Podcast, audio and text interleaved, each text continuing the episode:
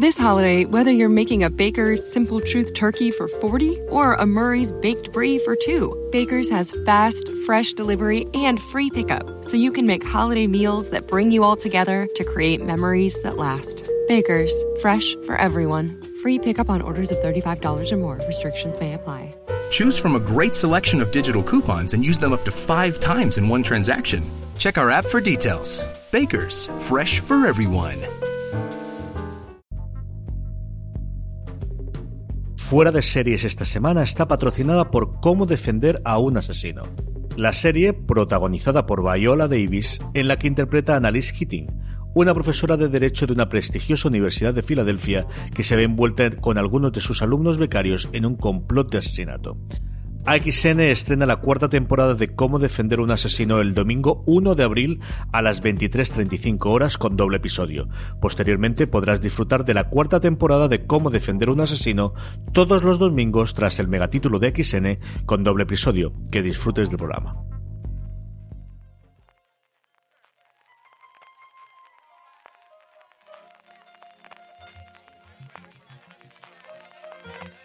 Estás escuchando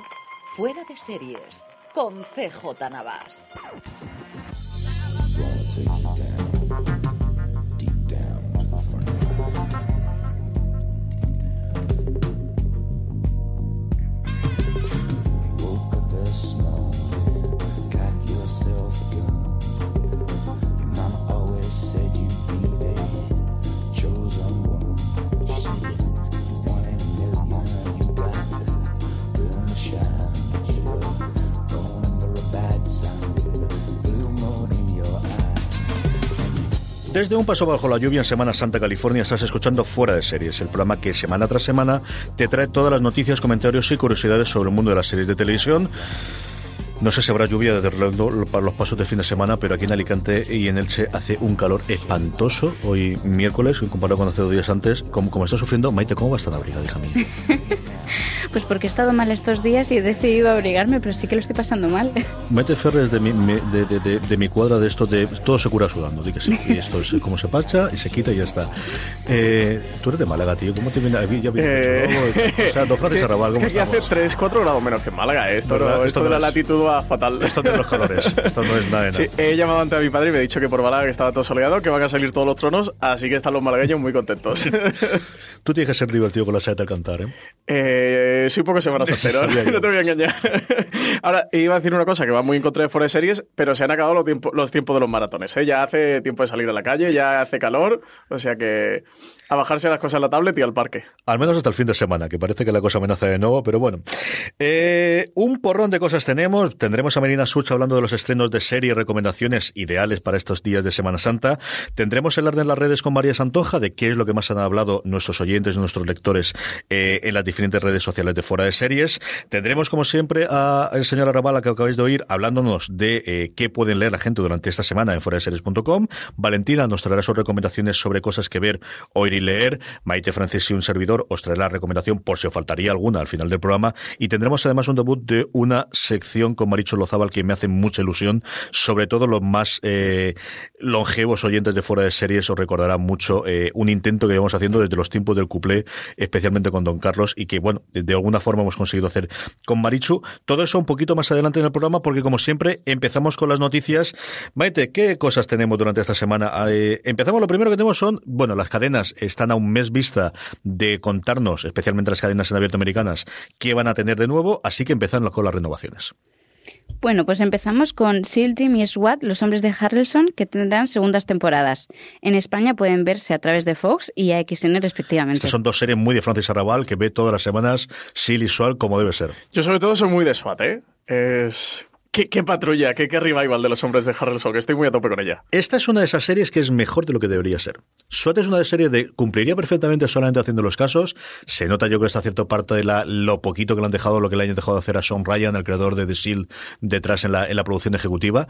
Y de verdad que, quitando que el ex protagonista no se ríe ni, ni por querer matarlo, creo que se ha reído dos veces en toda... No, hombre, ha sonreído. estoico. Yo, de hecho, hoy en la newsletter que he puesto esto, sabéis que el GIF siempre intento ponerlo, el último que tenemos en la newsletter, un poco en relación relación, excepto los lunes o los viernes, que el lunes es odio los lunes y el viernes por fin de fin de semana.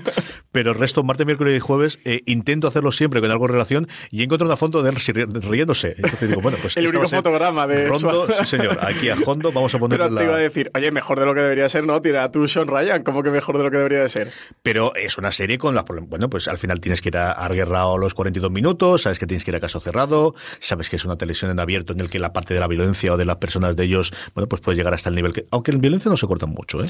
O sea, tiene el segundo especialmente que un episodio y decir, qué barbaridades, porque ya estoy totalmente insensitivizado, pero qué barbaridades tenemos en el episodio. Hay un vídeo muy chulo de, los rodajes de escenas de acción de la serie que precisamente subimos nosotros que nos pasó a XN a nuestro canal de YouTube, que recomiendo a los que estén viendo la serie que, que se ve el rodaje de esas escenas de acción que son brutales dentro de SWAT. Está muy bien esa. Y SEAL Team eh, tuvo los problemas en su momento, iba a interpretar la Caviezel, luego fue Boreanaz, eh, al que vimos durante tantísimo tiempo en, en su momento eh, en Bones, más recientemente. Es cierto que yo lo recuerdo también por Ángel, ¿no? En, sus momentos con Buffy.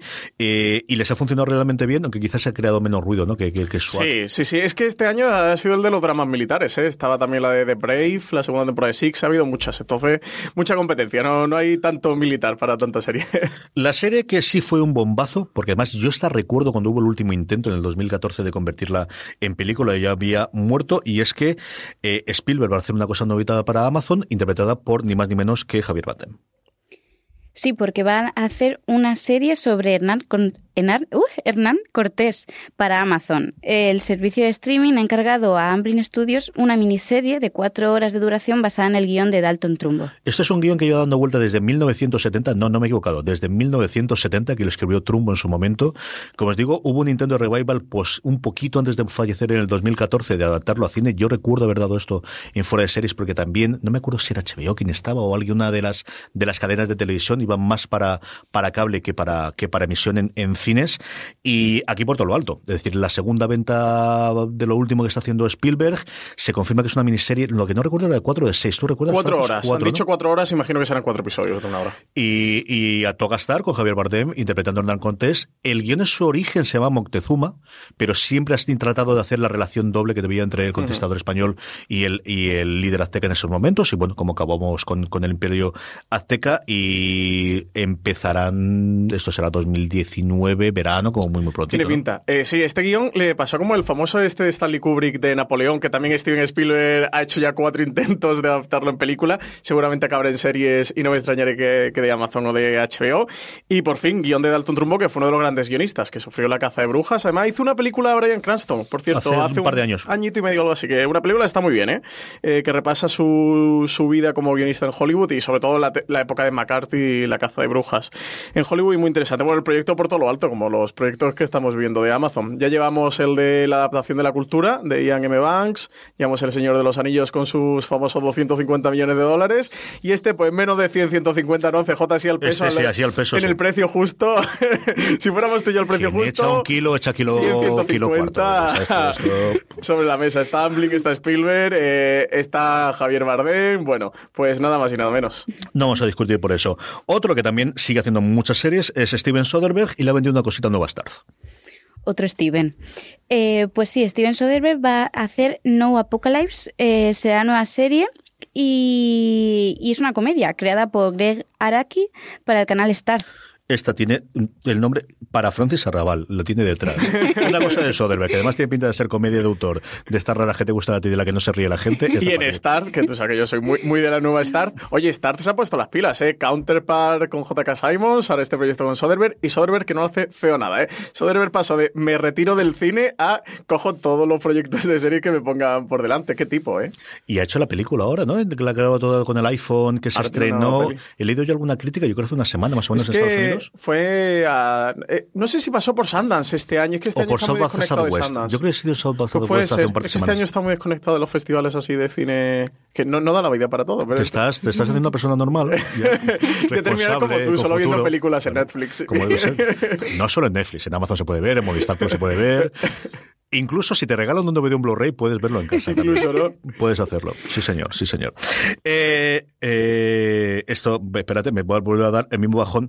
Claro, uno hace las tonterías de cogerse el móvil y leerlo a las 6 de la mañana cuando uno se despierta por las mañanas y de vez en cuando se lleva una alegría con las noticias de la noche y de vez en cuando te zumban como aquí. Ya tenemos una mala noticia de serie basada en cómic el lunes y hoy bofetón doble. Maite, cuéntalo mientras me pongo a llorar un ratito. Bueno, me, han encargado las noticias buenas y las malas. Descartado el proyecto de serie animada de Deadpool. Eh, FX y Donald Glover y Marvel han decidido cancelar mutuamente el acuerdo alegando diferencias creativas. Y, luego Locke and Key fracasa en su segundo intento de convertirse en serie. Hulu descarta el piloto de la adaptación del cómic de Joe Hill. ¿Cuál te, cuál te fastidió más, Francis? Eh, la de Locan Key.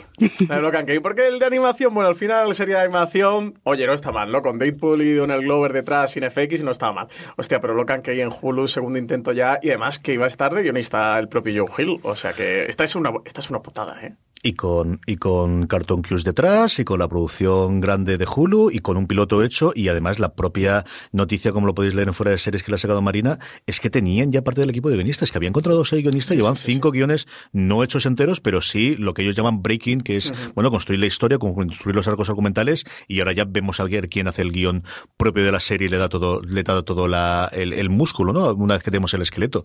Y la de Deadpool la de Deadpool, hoy lo comentábamos también en Slamberland, eh, se enmarca dentro de lo que está ocurriendo con todas las cosas que habían en producción que procedían de los derechos de la Patrulla X y alrededores de Fox. Las dos películas esta misma semana que había, que era tanto la de los Nuevos Mutantes como la de eh, El Fénix Oscura, han sido en un caso por segunda vez y en el otro por primera, seis meses más.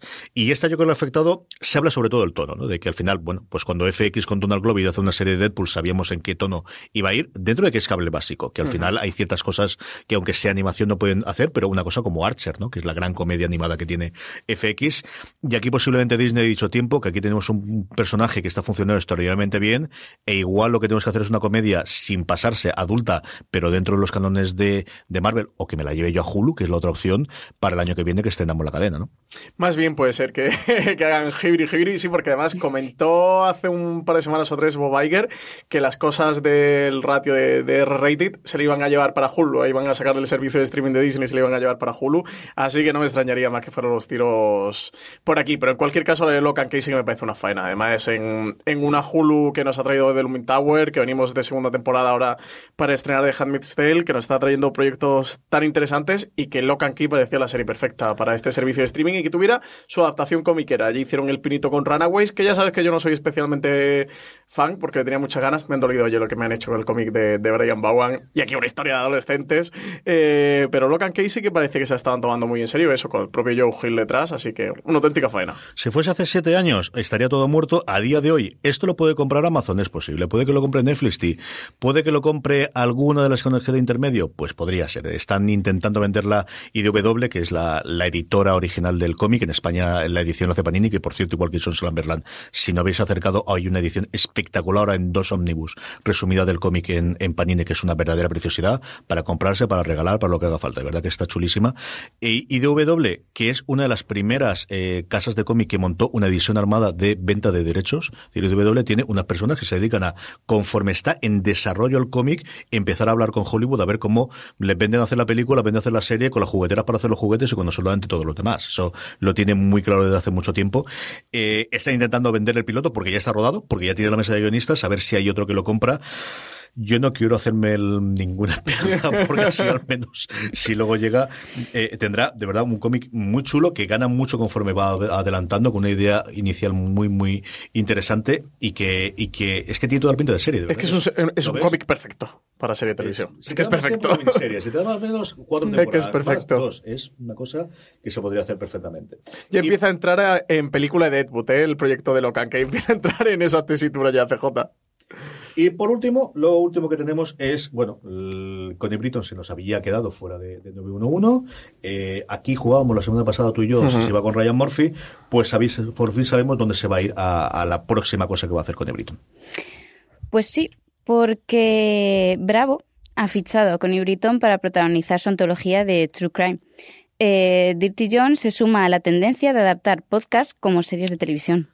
Llevamos unas cuantas, dentro de nada eh, se estrena una, que más que una adaptación de podcast es eh, Zach Gifford, el, el creador, Zach Gifford, no Zach, no me acuerdo el apellido ahora, el, protagonista de Scraps, que va a hacer una cosita como la de Alex eh, Gibney en su momento de, de, de startup, eh, pero tenemos unos cuantos y bueno, pues siempre es una buena noticia volver a ver a Connie Britton, a la que, donde podéis ver en todos sus esplendores en Friday Night Lights, ahora que está disponible en Amazon Prime. Sí, y ahora encima que ya además tenemos hasta subtítulos en castellano, es, es es que- la- que estamos ¿qué que no, no reparamos en gastos. O sea, ¿Qué más esto ya es una puñetera locura. Amazon haciendo subtítulos en español, esto, de verdad. Dentro de nada, los, los doblajes aquí en vez de hacerlos allí en el Looming Tower y estas cosas, Ah, ¿no? tirando la casa por la ventana. Una locura. Si una es que hay que pagar las cuentas de, de la familia de Tolkien.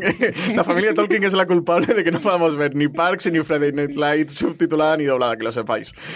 Hasta aquí las noticias y es el momento en el que, como hacemos todas las semanas, llamamos a Marina Sus para que nos hable un poquito de eh, estrenos de serie. Marina, también hace calor en Madrid, ¿verdad? Que no solamente somos aquí en Levante. No, no, bueno, de momento tenemos tenemos calor, eh, no, sé, no sé lo que aguantará, ¿eh? que creo que esto va a ser de, este, de estos amagos, amagos de primavera que luego te da un poco de, de sorpresa y vienen un par de días de frío. Pero de momento, oye, bienvenido sea. Estoy aquí con Maite y con, y con Francis. ¿De qué cosa podemos hablar esta semanita? Pues mira, yo tenía... Eh, This holiday, whether you're making a Baker's Simple Truth turkey for 40 or a Murray's Baked Brie for 2, Baker's has fast, fresh delivery and free pickup, so you can make holiday meals that bring you all together to create memories that last. Baker's, fresh for everyone. Free pickup on orders of $35 or more. Restrictions may apply. Choose from a great selection of digital coupons and use them up to five times in one transaction. Check our app for details. Bakers, fresh for everyone. Si estás buscando un buen podcast de análisis y debate en tu idioma, te invito a que escuches Pulso y Péndulo. Yo soy Carlos Curbelo. Y yo soy Fabiola Galindo. Todos los jueves analizamos temas de actualidad en Estados Unidos y Latinoamérica. Fabi y yo no siempre estamos de acuerdo, pero sí tenemos un objetivo común. Queremos servir como antídoto contra las noticias falsas y la polarización. Pulso y Péndulo. Busca nuestros episodios en Apple Podcast, Spotify o en tu aplicación favorita. tenía dos, eh, dos ideas. Una es de una serie que eh, acaba de terminar su temporada. La, terminó ya en, est- en Estados Unidos terminó la semana pasada, la termina esta semana, ha terminado esta semana en Fox España, que es Expediente X, por supuesto. ¿Cómo le iba yo a recomendar Expediente X? ¿Y qué tal ha ido la cosa después de la temporada del año pasado la que le zumbaron? Yo está en general, tanto las críticas de fuera como las tuyas que he ido siguiendo religiosamente semana tras semana en foradeseries.com, ha habido sus vaivenas, pero en general yo creo que es un poquito mejor que lo que fue el, intento del año pasado, ¿no? Sí, el año pasado, eh, el año pasado parecía un poco como, no de prueba, pero parecía como que estaban pillándole el truco otra vez a cómo era Expediente X. El problema que tuvieron fue intentar condensar en seis capítulos lo que hacían habitualmente en 24, ¿no? Y eso era, muy difícil. Entonces, este año que han tenido más, han tenido 10, eh, se ha notado una mejor temporada. Los capítulos de la conspiración, los realizados, siguen siendo un desastre, pero porque esa parte de la serie es un desastre desde la séptima temporada más o menos, con lo cual los fans estamos acostumbrados, aplicamos fanesia, hacemos como que no existe y ya está. Pero lo que son los capítulos sueltos, los monstruos de la semana, eh, realmente han estado muy bien. Han recuperado un poco la esencia de la Expediente X de siempre, de los buenos casos de Expediente X. Han tenido algunos además bastante imaginativos y luego es que Mulder y Scully están maravillosos, están estupendos, con lo cual pues nos han dado todo lo que queríamos. Se te ve contenta, ¿eh, Marina? Sí, no, pues sobre todo porque eh, lo que yo creo que ha hecho muy bien la serie, que es una cosa que ya hacía bien la segunda película Expediente X, esta que todo el mundo le da cera por todas partes y con razón, pero había una cosa que hacía muy bien, que era eh, darse cuenta de que el tiempo había pasado para estos personajes, que estos Mulder y Scully no pueden ser los mismos que eran cuando acabó la serie originalmente en, el, en 2001 o 2002 o cuando la serie empezó, es inevitable. Entonces, ese paso del tiempo por, por, los dos personajes y cómo ha afectado también la relación que tienen entre ellos está muy bien llevado y es una cosa que está, está muy cuidada. Oye, ¿qué más estás viendo esta semana? Así que nos recomiendes qué, qué es lo que está vibrando por las pantallas. Eh, pues eh, la otra cosa que yo quería recomendar es eh, la segunda temporada de American Crime Story, ese The Assassination of Gianni Versace, que Antena 3 se ha quitado encima en dos semanas. Ha masacrado y misericordiamente. Es decir, igual que hace otras cosas medianamente bien con Fariña y con lo demás, esta ha sido una cosa de más. El otro día, por fin puedes ver el final del este, pero sin vergüenza, si no habéis dejado ver nada, ¿qué, me estás contando? Espantoso, espantoso. Sí, bueno, eh, quitando de lado eso, eh, la temporada está entera en, Netflix, entra, entra en Netflix este fin de semana. Y merece la pena, merece la pena sobre todo si somos conscientes de que la serie no va sobre Gianni Versace, sino que va sobre su asesino, sobre Andrew Cunanan. Entonces, una vez sabiendo eso, eh, yo creo que no está, no está a la misma altura que la primera temporada, que la temporada de J. Simpson, pero tiene cosas que, merecen la pena. Y Darren Criss, sobre todo, está realmente bien. ¿Quién le ha visto que le vea el chiquito este con lo formalito Gran Glee, no?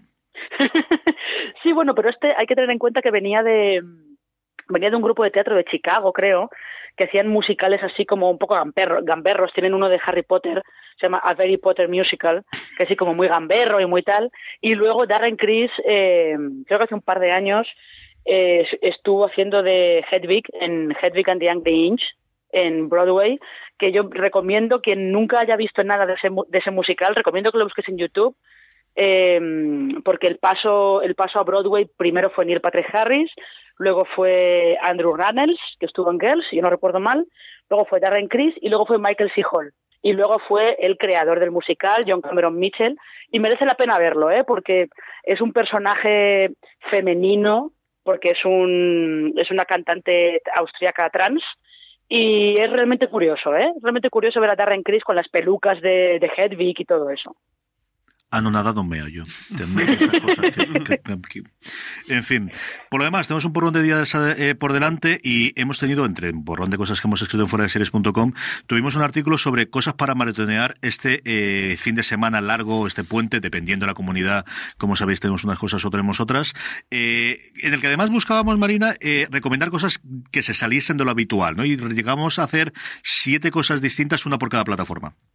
Sí, exactamente. Y lo que buscábamos era pues que no recomendar, pues por ejemplo, en, de HBO España no quedarnos en, pues ponte el día con Juego de Tronos o ponte a ver eh, Counterpart, ¿no? Sino ir a buscar otra cosa, algo que estuviera más escondido, entre comillas, en el catálogo y que, y que pudiera ser interesante. Lo que pasa es que ahora mismo os confieso, os tengo que confesar que no me acuerdo que puse de recomendación en HBO España. Pues yo te voy a decir lo que voy a hacer, que va a ser maratón de Westworld de primera temporada, 10 episodios, de 10 de la mañana a 8 o 9 de, la noche, comida intermediaria ahí, y preparándome el espíritu y el corazón para la segunda temporada de Westworld y para Dolores Abernathy a tope. Hombre, eh, es, una opción, es una opción que está, que está bien, pero eh, hay, hay muchas cosas en HBO, sobre todo hay muchas cosas de documentales producidos por HBO que hay algunos bastante curiosos, ¿eh? igual que en Amazon tenéis un montón de las series clásicas de los últimos años, como he comentado. En Netflix que voy a comentar. Filmin sigue teniendo un porrón de su, eh, su contenido. En HBO recomendaste una comedia animada de hace cuatro o cinco años. No recuerdo cómo se llama ahora mismo, de que era de instituto. Ah, vale. Sí, ya, recuerdo lo que recomendé de HBO España. Kim Possible. Eso es. Y de Netflix la cosa está lo que te gusta a ti tanto que comentaste Efectivamente. Terrace House, sí, señores. Efectivamente, sí. Terrace House, sí. Todo el resto para verla, ya sabes. Ahí el artículo de Marina junto con todo el resto del contenido en, en foreses.com. Marina, un beso muy fuerte. Que pasen muy buenos días. A vosotros, igualmente. Hasta aquí teníamos a Marina Such hablándonos de la recomendación de tres semanas y de los estrenos de serie.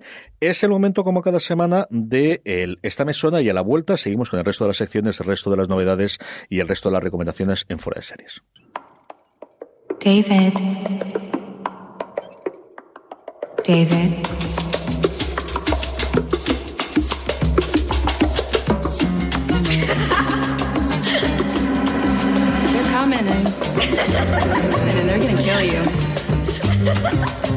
Faut savoir s'étendre sans se répandre, pauvre Lola. Faut savoir s'étendre sans se répandre, c'est délicat.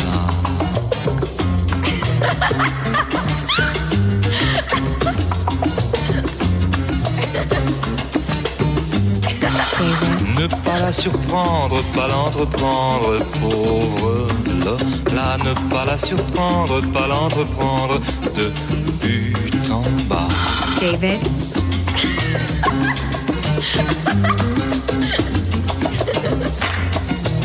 David. Wake up. Fuera de series esta semana está patrocinado por Cómo defender a un asesino, la serie protagonizada por Viola Davis, en la que interpreta a Annalise Keating, una profesora de Derecho de una prestigiosa Universidad de Filadelfia. Durante esta cuarta temporada, el equipo legal universitario dirigido por Annalise tendrá que dejar atrás el pasado para centrarse en nuevos casos, secretos, intrigas y romances en una serie que suena así. Sus sueños, sus ilusiones. Tú nunca has hecho nada bueno.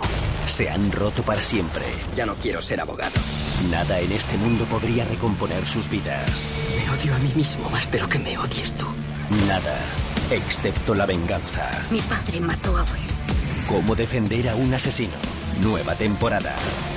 ¡Dios mío! El domingo a las 11 y 35 de la noche. Que se nos acerca. Muere. Estreno en doble episodio en AXN. Ya sabéis, estreno el domingo 1 de abril a las 23.35 horas y posteriormente podrás disfrutar de la cuarta temporada de Cómo defender un asesino todos los domingos tras el megatítulo de XN con doble episodio. Volvemos al programa. Estamos ya de vuelta y vamos como siempre a llamar a María Santonja para que nos cuente con qué han ardido las redes durante esta semana en Fuera de Series. María, ¿con qué han ardido las redes eh, ahora que además hace calor y ya pueden empezar a arder? Hola chicos, pues en las redes la gente está bastante revolucionada con Tabula Rasa, este thriller de Netflix que parece que ha gustado muchísimo y en la web teníamos también la crítica de Valen y ha habido bastantes comentarios tanto en Twitter como en Facebook como en el propio Telegram de Fuera de Series que allí han estado los oyentes comentándola. En Facebook, por ejemplo, Carolina nos decía, he visto el primer episodio y me inquieta y me atrae. Gabriela Adiemian decía, muy buena serie. Iris Carrillo decía, excelente, buen argumento y un desenlace perfecto. Y Natalia RH decía, a mí me ha gustado mucho, la verdad, aunque creo que le falta un puntito para tener un 10 en la carisma de los personajes y al generar intriga. Le pongo un 9 y encantada con la historia y con los giros de esta trama. Ha mm. sido una revolución esta serie. Vaya se con la cabeza, yo, Maite, además de todas las cosas por lo que tengo aquí, la tengo para chequeo de que no estoy demasiado carcamal y realmente qué es lo que hace la gente eh, joven. ¿Esta se está viendo? ¿Os han llegado a vosotros rumores de este tabula rasa de Netflix? No, de tabula rasa no... No he escuchado mucho, la verdad, lo que he podido leer en fuera de series. Así que este es el siguiente nivel, Francis. Este es el siguiente. Este es que serie belga que lo está petando. Nosotros precisamente sacamos esta semana un artículo en Lorenzo Mejino, que ya sabéis que es nuestro arqueólogo seriefilo de cabecera, sobre la revolución de las series belgas. Y bueno, si hace unos meses en torno a octubre, noviembre, llegó a Cosmo Profesor T, este procedimental de profesor excéntrico que ayuda a policías a resolver casos, pues ahora ha llegado Tabula Rasa y, y bueno, parece que ha sido la evolución natural. Primero tuvimos la, la, corriente de series nórdicas, que nos llegaron, que nos llegó ese desembarco, ese desembarco, disculpada, a través de Borgen, y ahora parece que es la fiebre de las series belgas. Sí, está funcionando extraordinariamente bien. Hablaba eh, Francis del artículo de Lorenzo, que hace un poquito de, visión panorámica. Yo recuerdo que un intento de arranque hace un año y medio, que Lorenzo nos lo comentó en el programa, que era enemigo público, que especialmente en los países franco-belgas había funcionado extraordinariamente bien. Yo vi el primero y me gustó mucho. Es un procedimiento. en España lo tiene Movistar, sí, creo, ¿no? Eso es, aquí está íntegra en Movistar, y la vi en su momento y esta, eh, como te decía, hablabas tú del de Lorenzo, la crítica de la serie le hizo Valentina, que la había descubierto, como yo creo que la ha empezado a descubrir todo el mundo, de, oye, me gusta esto, voy a hacer un artículo sobre ella, y es de lo más leído en el último mes en, en Fuera de Series. Sí, ¿eh? sí, sí. Es de esas cosas que te aparecen en la cabecera de Netflix cuando entras a ver cualquier cosa y dices, oye, qué, qué curioso, no voy a ver esto, qué, qué es este tabula rasa. Y un auténtico fenómeno, sí. ¿Qué más cosas se han comentado en nuestra querida audiencia a lo largo de la semana, María? Pues eh, precisamente comentáis el artículo de Lorenzo, el de la revolución de las series belgas, ha funcionado súper bien. En Twitter hemos conseguido un montón de retweets de gente que le ha interesado eh, para ir escuadriñando a ver esas novedades.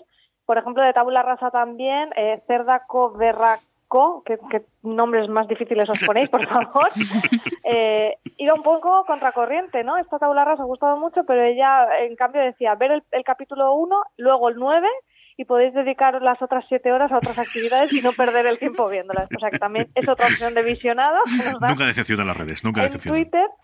Después eh, ha funcionado también muy bien en Twitter, eh, que salió ayer mismo la imagen del próximo cameo en Big Bang Theory, que no es nada más y nada menos que Bill Gates, eh, que aparecerá en el episodio que se emitirá el próximo 5 de abril en TNT y bueno, ha llamado, claro, muchísimo la atención a todos los seguidores de redes sociales.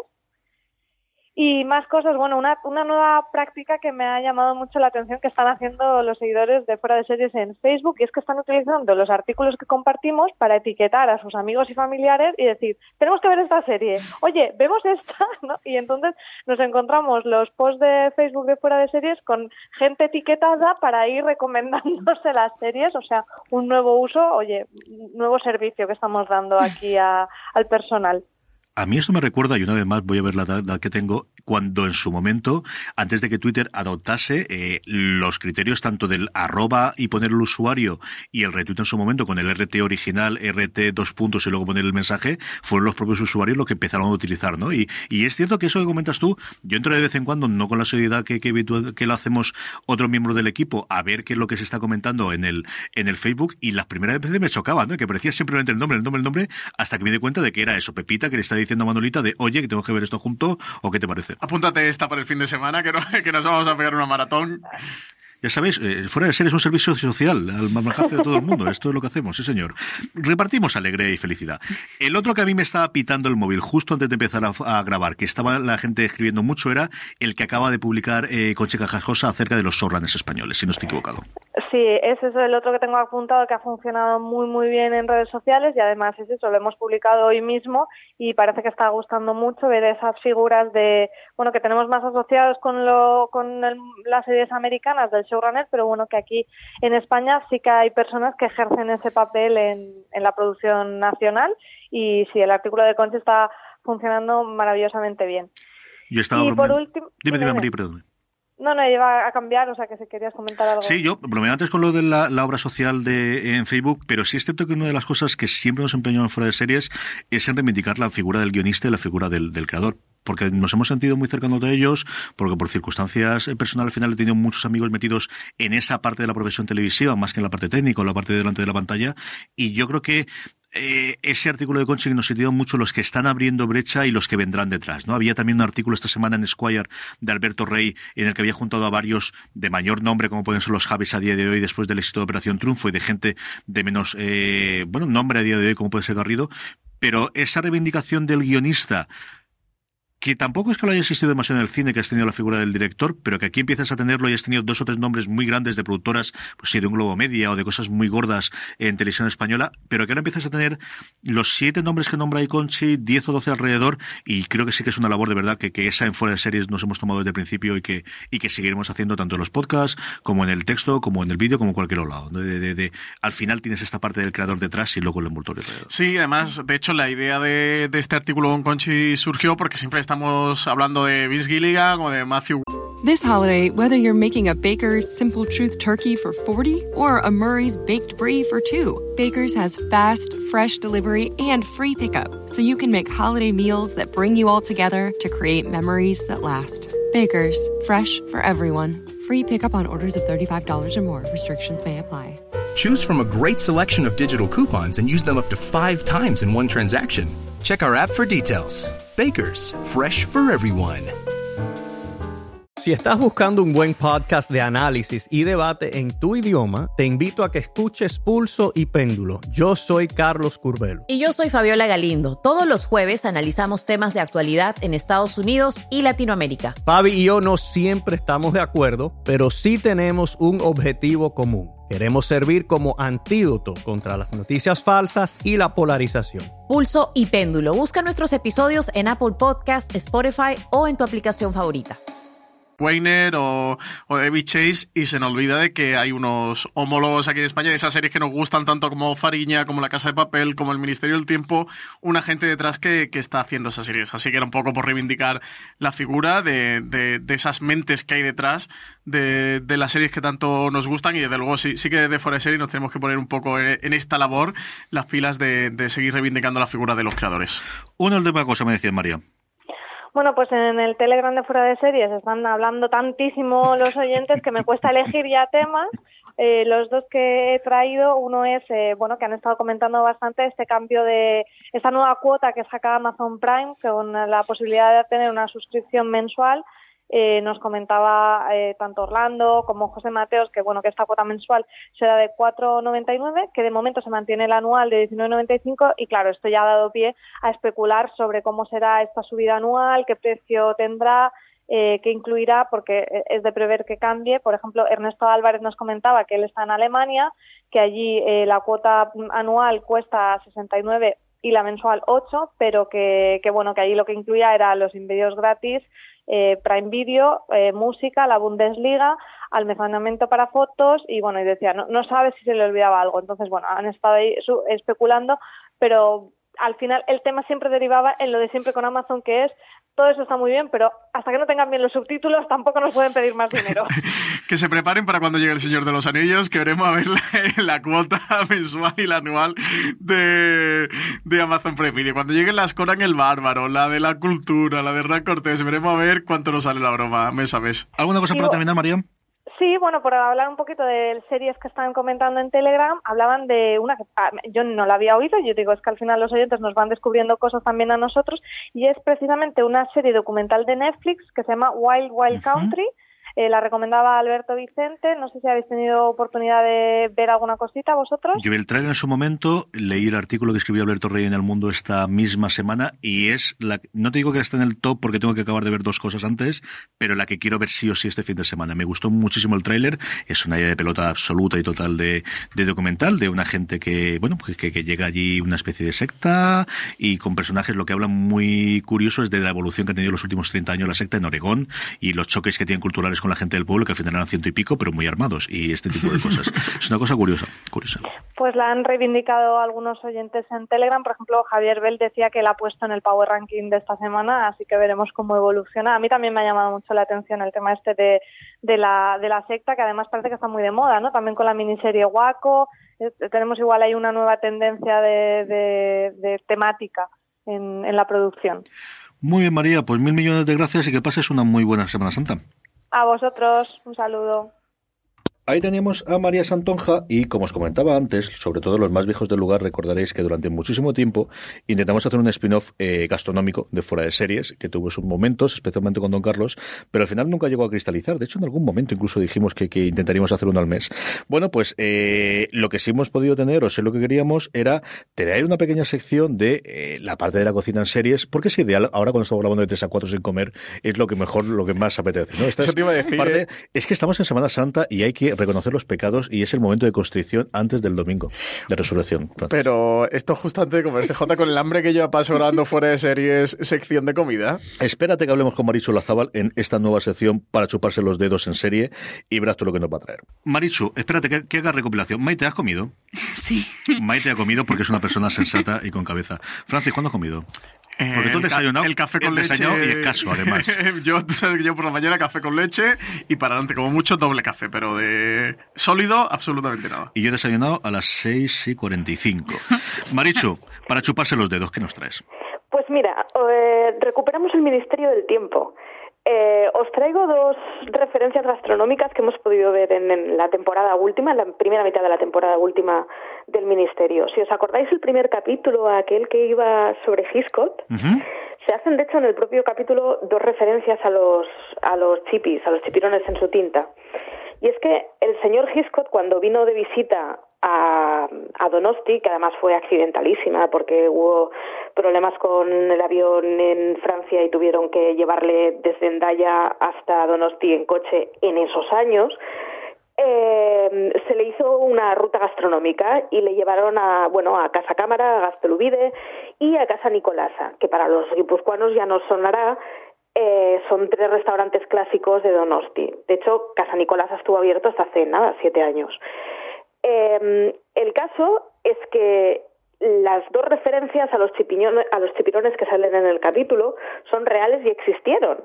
Y es que el recetario de eh, la cocina de Nicolasa es uno de los recetarios clásicos que tenemos en el de, la, de la cocina tradicional española, que está yo lo tengo editado por Chertoa, ahora no sé quién lo lleva, pero, pero sigue reeditándose, de hecho, que es un manual fantástico del año 33, un poco de qué cosas se comían y qué cosas funcionaban en una cocina, bueno, un poco sui generis y un poco trabajada de la, la primera mitad del siglo XX.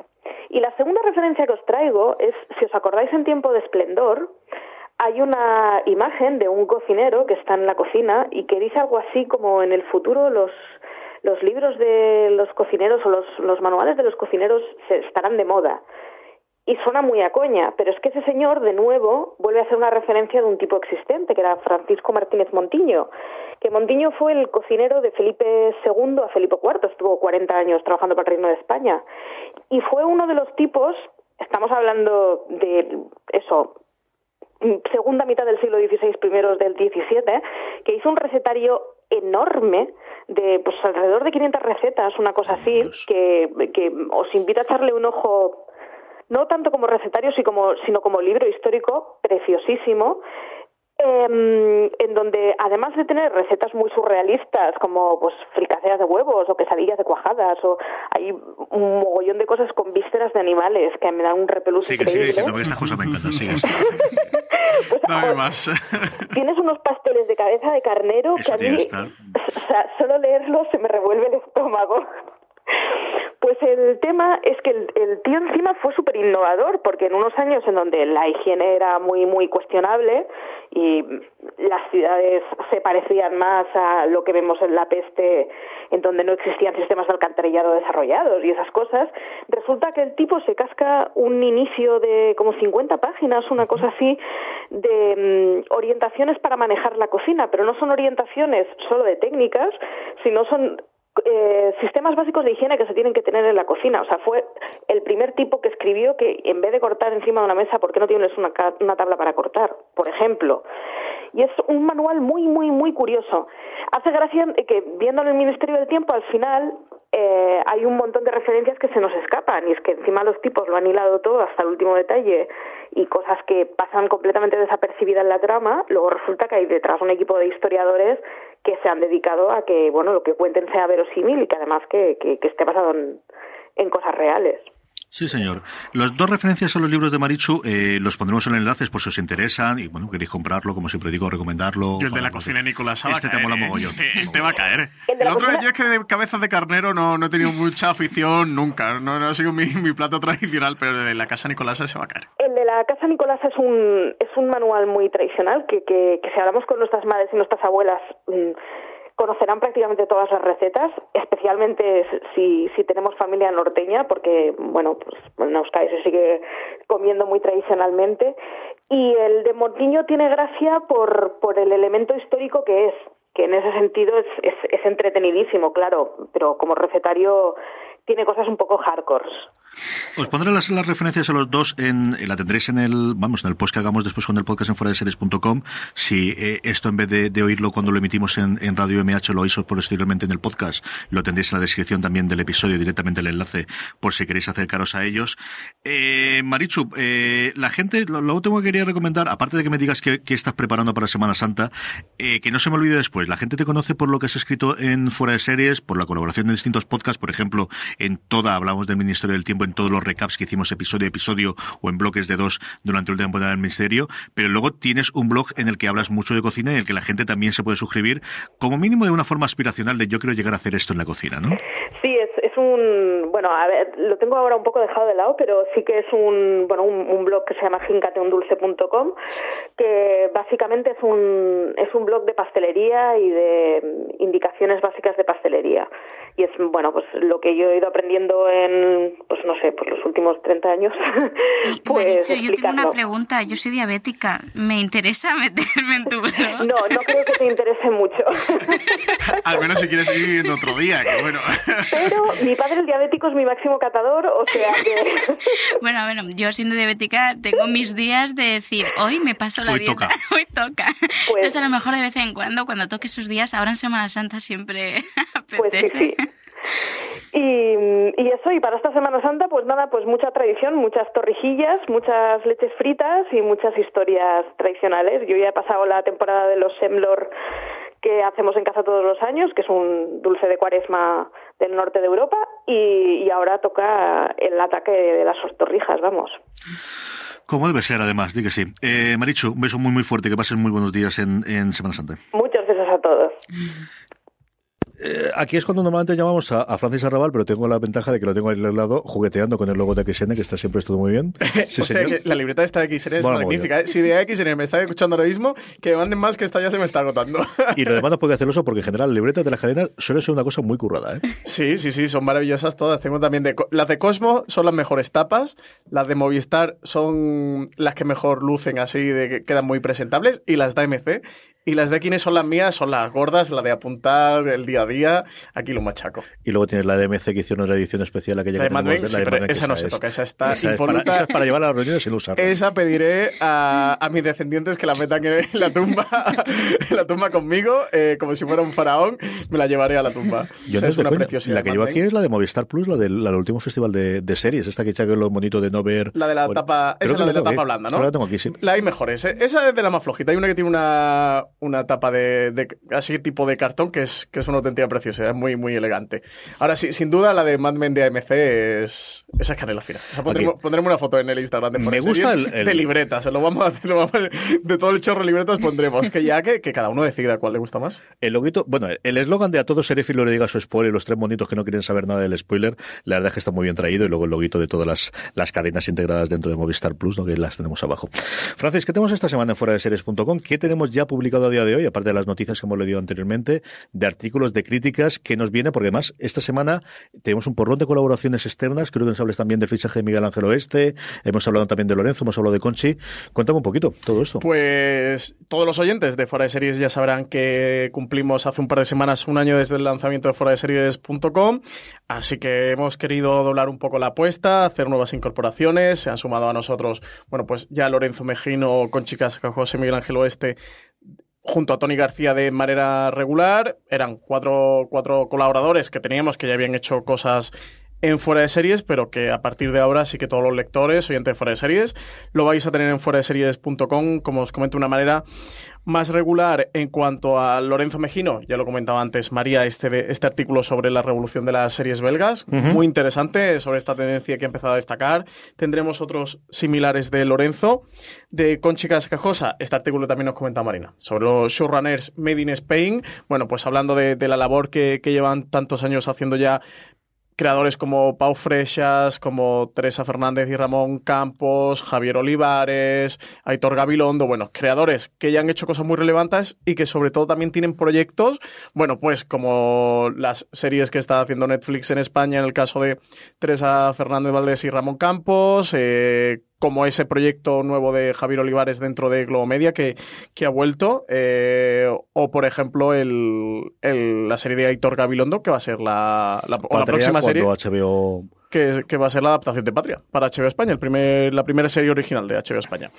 Eh, en cuanto a Miguel Ángel Oeste, también tenemos la crítica de Genius Picasso, una crítica contundente sobre la serie que le ha gustado bastante poco. Es una crítica muy personal, también es cierto que le habla del piloto, pero sobre todo de sensaciones, ¿no? Y al final, bueno, pues escribirse una serie con el tono malagueño que tiene, interpretada por banderas, por un malagueño, y, yo creo que ese tono sí que lo hemos conseguido, que Miguel Ángel lo consigue. Sí, es una crítica muy interesante, sobre todo tiene un aspecto que, que leyéndolo yo no había llegado a razonar, pero que lo puso precisamente con Chicas Cajos en un retweet que hizo de la crítica, decía como muy interesante el análisis sobre sobre ese vicio crítico que se puede dar de cuando ves una serie en un contexto, ¿no? Eh, Miguel Ángel lo habla mucho de que se hizo la premiere en Málaga, en el Teatro Cervantes, a 50 metros de, la casa natal de Picasso, con Antonio Banderas y ese ambiente. De, al final, eh, Picasso y Antonio Banderas pueden ser dos de las mayores referencias que hay en Málaga y para cualquier malagueño, ¿no? Entonces, el, hecho de ver la serie en ese contexto, él lo desarrolla mucho en la crítica y, es otra capa de lectura,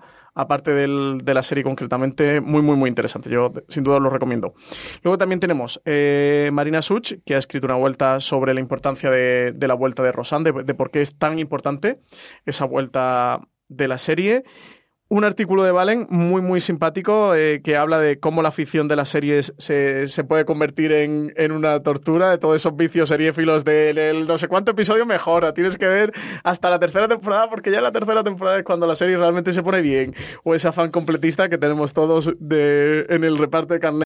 This holiday, whether you're making a Baker's Simple Truth turkey for 40 or a Murray's Baked Brie for 2, Baker's has fast, fresh delivery and free pickup, so you can make holiday meals that bring you all together to create memories that last. Baker's, fresh for everyone. Free pickup on orders of $35 or more. Restrictions may apply. Choose from a great selection of digital coupons and use them up to five times in one transaction. Check our app for details. Baker's, fresh for everyone.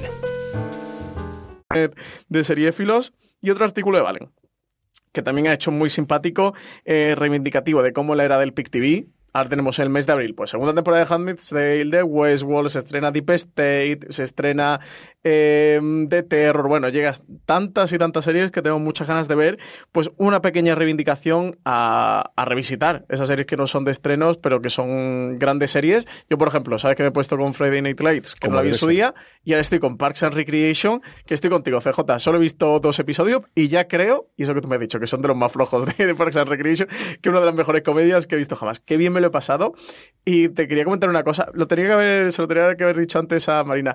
Me parece. Mm, Leslie Nope, ¿no? Es el nombre de la protagonista. Oye, me parece la Paquita Sala norteamericana. Cómo me río con ella cuando te habla el espectador de cómo ella vive en su mundo, cómo ella vive en su burbuja. Y me, me ría mogollón porque eh, lo he comentado con varios y decía, bueno, Paquita Salas estará inspirada en Leslie Nope. Digo, hostias, digo, pues creo que sí, ¿eh? habrá que preguntárselo a los Javis, pero creo que sí, porque de verdad ella me parece desterrillante. Tiene un toque sobre todo en la primera temporada. Es cierto que luego hay varios cambios, nunca dejan de ser los de la primera temporada, pero hay varios cambios en distintos personajes en la segunda, ya lo verás. Pero sí, hay parte de la personalidad de Leslie Nope que también reconoce. Es, es que lo único que le falta decir es, eh, estoy, esto es PS Management.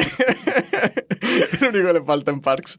Y luego recomendaros, como no, la crítica de Trust, de, esa serie sobre lo hecho de John Paul Getty III, el secuestro que, de John Paul Getty III, eh, que ha hecho Tony García, la crítica de Barry, esa comedia bastante diferente protagonizada por Bill Hader de, Marina Such y la crítica que os he mencionado antes de, de Genius Picasso por Miguel Ángel Oeste. Sí, señor, tenemos un porrón de críticas. Seguimos con los recaps semanales de, The Walking Dead a cargo de, de María Santonja y como comentabas todos artículos de Valentina, pues es el momento de hablar con Valentina Morillo para ver qué ver, oír y leer durante esta semana. Valen, esta fin de semana, que además tenemos la tranquilidad, tendremos tres, cuatro días de puente dependiendo de las comunidades autónomas, ¿en qué la gente puede dedicarse a ver, oír o a leer? Pues os recomiendo un par de cosas esta semana para este puente largo, para las fiestas. Primero es un libro que es muy cortito y pequeñito, que os podéis llevar a la playa, a la montaña, a una terraza en estos días de vacaciones. No pesa, es formato cuartilla, solo son 60 páginas, cuesta menos de 5 euros, parece que, que gano comisión con él. El libro es El peligro de la historia única de Chimamanda Ngozi Adichie, que es la autora del mismo de Todos deberíamos ser feministas, y, y el otro es Querida, eh, tiene un nombre muy raro, como educar en el feminismo. Son libros muy pequeñitos. Está basado también, como el de Todos deberíamos ser feministas, en una de sus charlas de TED. En esta que fue en 2009 y que se puede ver en YouTube, que está subtitulada al español, que ya os dejamos el enlace, ya sabéis, ya os lo explica CJ. Eh, Chimamanda nos llama la atención sobre algo que en realidad está muy cerca, ¿no? Para toda la gente que disfrutamos de la ficción, del cine, de las series, que es lo que nos interesa aquí. Y ella lo que habla es de la importancia de contar historias diversas sobre todas las culturas para no caer en el peligro de que haya una historia única porque así es como se crean los estereotipos y los estereotipos son visiones incompletas. No os voy a espolear el libro ni la charla, pero os voy a contar una anécdota para que veáis más o menos qué es lo que os podáis encontrar. Eh, Chimamanda cuenta que en una conferencia que dio en una universidad, eh, un estudiante le dijo que era una pena que los hombres de la sociedad nigeriana, que es donde es ella, fueran todos unos machistas y maltratadores, porque eso era lo que veía en el personaje de una de sus últimas novelas. Y Chimamanda le dijo que acaba de leer American Psycho y le pareció una pena que todos los hombres de Estados Unidos fueran asesinos en serie. Así que eso es lo que ella explica, que como ella ha tenido acceso a tantos tipos de historias de la sociedad americana, nunca jamás se le ocurriría pensar que una de ellas lo representa a todos. Y pues eso, la, ese es el peligro de que una sola versión de las cosas se convierta en la historia con mayúscula o en una historia única. Es una delicia leerla y también escucharla porque Chimamanda es una gran narradora, es muy amena y con sentido del humor. Y como os digo, es un libro muy cortito. La otra recomendación son los vídeos que hay en YouTube en el canal del Palais Center Media que ahora mismo se está realizando en Estados Unidos el Palais Fest, el festival, y son unos paneles que se hacen cada año con público y van con creadores y actores de una serie y está guiado por un moderador. Si alguna vez pudiera ir a un evento de Estados Unidos, el Palifest es mi sueño, porque estás allí sentadita, sin aglomeraciones de la Comic Con, que me da calor solo de pensarlo, así que es una cosa que es como una ilusión. Y están ahora los paneles de ese año, están colgando trozos, está el de Jessica Jones, está The Handmaid's Tale, está Divorce, Waco y también uno de Will and Grace. Así que pues tan, podéis ver esos y ya que estáis, esas cosas que tiene YouTube, que ves una cosa y vas viendo todo lo que hay, pues hay muchísimos de los de todos los otros años, que hay desde cosas como las pequeñas mentirosas hasta Oz, para que os hagáis una idea, que están todas las series. Y si tenéis Instagram, también os recomiendo seguir la cuenta del Palicenter Media porque suben stories y muchas fotos.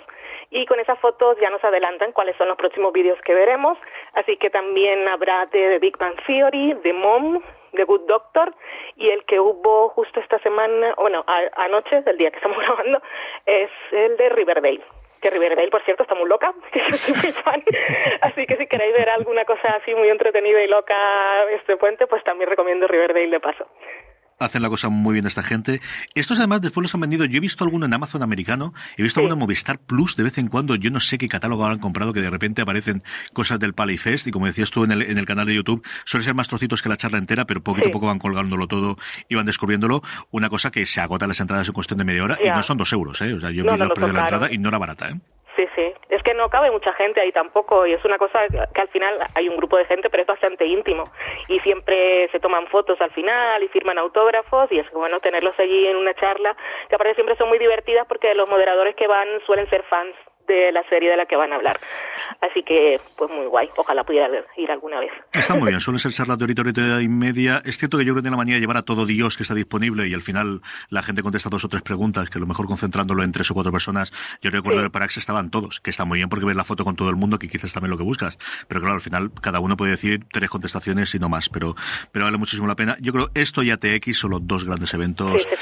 Luego ya si te gusta, pues Sundance, evidentemente, si quieres también la parte de cine, o South by Southwest, si quieres también la parte tecnológica de cine, y luego están haciendo muchas eh, cosas muy chulas también en Nueva York últimamente, ¿no? Sobre sí, todo el, el, festival. de Tribeca es otro al que me encantaría ir. Sí, es que al final tengo gustos similares, Valentina, si esto no pasa. Si es que nos falta el dinero solamente y ya está. Solamente. ya está. Vale, un beso muy muy fuerte, que pases muy buena Semana Santa. Igualmente, un beso a todos. Y nada, nos quedan pues cinco minutitos del programa para acabar, después de todo este porrón y por si nos falta alguna recomendación, algo que ver o algo que leer o algo que hacer o lo que queráis para esta Semana Santa. Maite, ¿qué recomendamos a la audiencia? Bueno, pues yo siempre vengo con... con cosas eh, raras dentro de, lo que es fuera de series. Después de todo lo que hemos dicho hoy, no hay nada raro. no, ya. Pues, a ver, yo sigo viendo, como siempre, mi One Piece, 800... 850, yo 850 sé cuántos episodios lleva. Eh, no va por temporadas, no funciona por temporadas, son todos del tirón.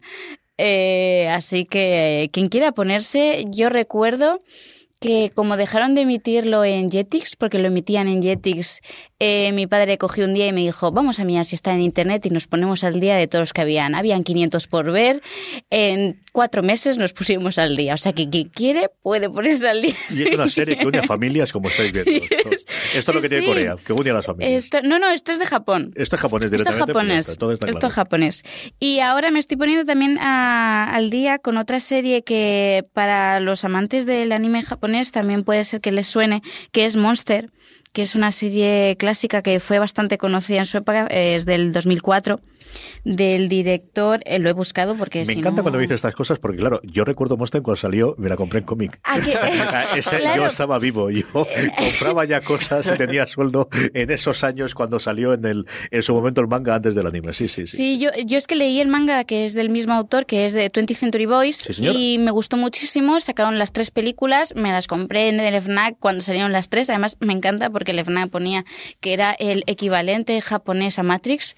No entiendo esa equivalencia, pero es lo que ponía en el FNAC. Y, y, me, y me decía la gente, pero ¿has visto 22 Century Boys y no has visto Monster? Que es la que todo el mundo conoce al director gracias a, a, de tú y al, escritor de la serie por Monster. Y yo, pues no, yo Monster no lo había visto. Así que ahora me estoy poniendo al día con Monster. Más vale tarde que nunca. Y, muy chula, muy de tensión, eh, más... Eh, 20th Century Boys va como de, sex, de una secta, eh, que es una secta de, de un... Bueno, se le llama amigo, eh, que crea, es como un grupo de niños que crean una historia que luego cuando son mayores se dan cuenta de que está pasando en realidad y no saben muy bien por qué. Y, y, Monster es más sobre una conspiración, eh, un médico cirujano que por no seguir las reglas eh, capitalistas, podríamos decir, eh, es juzgado y perseguido y la verdad es que está muy bien toda la tensión que te mantiene durante toda la serie. Yo cuando veo un episodio luego tengo que descansar un poco para ver otro. Y esa sería mi recomendación. Es intensita, es cierto que a mí me gusta más Twenty Boys, menos que yo creo que al final se le va totalmente la, el final y, y, no sabe acabar. Yo creo que este hombre en general no cierra bien las historias. Julián Clemente comentaba la semana pasada la última obra suya y dice, y por primera vez yo creo que ha cerrado bien un, una obra. Eh, a mí me gusta más Twenty Boys por toda la parte de ciencia ficción y por toda la parte que tiene alrededor, pero es cierto que Monster al final es la que le encumbró y, y como thriller y como cosa de, de intriga está muy bien. Señora Raval, deja el TV Time Showtime ya y dime qué me recomiendas, porque me, me temo, esto va a ser como mi padre. Una recomendación, 14.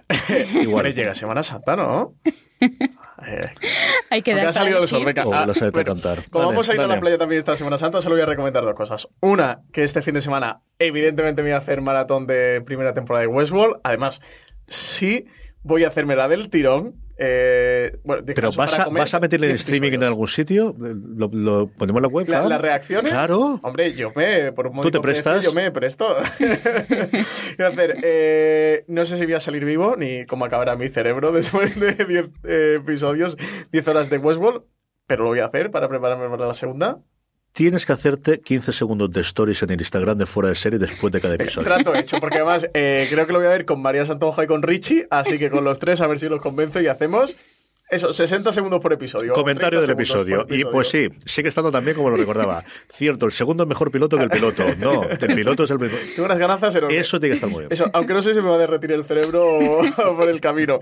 Y la otra que recomendar, eh, ya sabes que yo soy muy fan de Love, esta comedia romántica de Judd Apatow, que ha estrenado su tercera y última temporada. Son tres temporadas, 10 episodios de unos 20-25 minutos.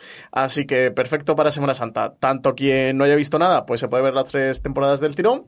Quien haya visto algo, pues tiene la tercera temporada que vuelve bueno, vuelve para acabarse también como las dos primeras temporadas. Así que a quien le gustara animarle y a quien no le gustara, tiene ahí una serie que ya está cerrada, que siempre tenemos el ansia de abrir una nueva serie que va a continuar y más capítulos pendientes por ver.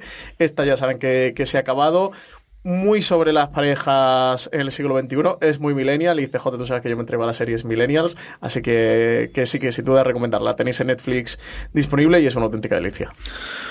Hoy Francis me ha pasado un artículo que escribían en The Ringer eh, en el que hacían una compilación de lo que ellos consideraban, bueno, pues una cosa también similar a la que hacemos nosotros de vez en cuando fuera de series. Hoy precisamente hemos colgado el de las series de abril, ¿no? Que sabéis que es una cosa que hacemos entre la redacción siempre y qué cosas se van a estrenar durante el mes de abril. Ellos de vez en cuando hacen una cosa con todo el staff.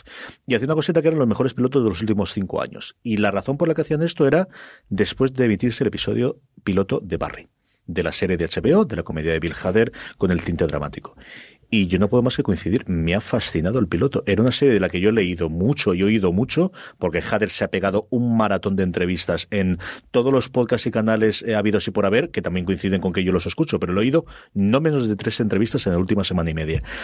Y sobre todo en las críticas americanas se hablaba mucho de cómo era una serie, y él mismo lo confesaba en alguno de los podcasts, en el de Bill Simmons especialmente, que lo hizo en, en, ET, en, en South by Southwest en directo con el público, que les faltaba encontrar el tono, que no sabían cómo estaba y que los tres primeros episodios que él además se los había dirigido, interpretado y guionizado y todo demás, y que él estaba convencido que a partir del tercero es cuando había encontrado el clic y a partir de ahí era otra cosa distinta y todas las críticas coincidían. Chico, pues yo no sé si el cuarto era el bueno, el primero, después del primero, yo no sé qué nivel va a tener, porque el primero no es que me haya gustado, es que me ha fascinado, ¿eh? Tengo una Me ha anécdota fascinado. con Barry que es que no sé si nos da tiempo para contarla ahora, si no te la cuento en streaming. Cinco segundos tienes. No, te, Cuenta. te- te la guardo para streaming. Que la gente escuche el streaming de la semana que viene, que tengo una anécdota muy muy graciosa con el, piloto ¿El de primer episodio? Con el primer episodio. Pues hablaremos un poquito más en extensión del, del, primer episodio, pero de verdad, si no lo habéis visto, es el momento de engancharse. Es media horita, media horita de HBO, es decir, son 30 minutos, no 22 minutos de serie en abierto, pero me ha encantado, de verdad, me gustó muchísimo el primero y, ya no sé qué van a hacer en el séptimo, tío. Es una cosa loquísima. Hay que verla, Barry, hay que verla.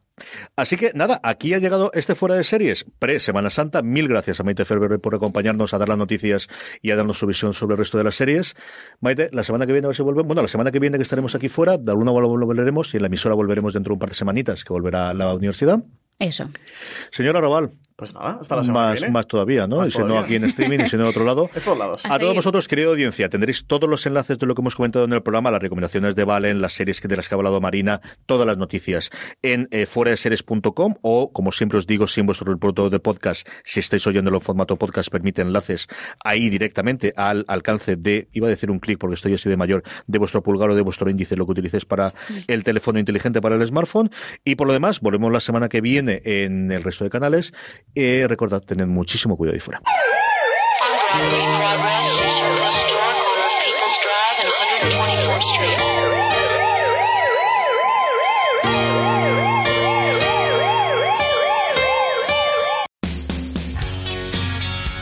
BP vuelve a tener grandes noticias para todos los conductores. Cuando vayas a repostar tendrás un ahorro de hasta 40 céntimos por litro en Península y Baleares y 35 céntimos por litro en Islas Canarias, incluyendo la bonificación del gobierno. Cada vez que visites una estación BP en la península de Baleares, puedes ahorrar y disfrutar de todas las ventajas que ofrecen en su programa Mi BP. Y si lo haces desde Canarias, podrás disfrutarlas a través del plan Dino BP. Así que ya sabéis, BP nos lo pone fácil para ahorrar al máximo estés donde estés. Hazte con su tarjeta en sus estaciones de servicio y si quieres consultar más información, puedes hacerlo en mibp.es y plandinobp.es.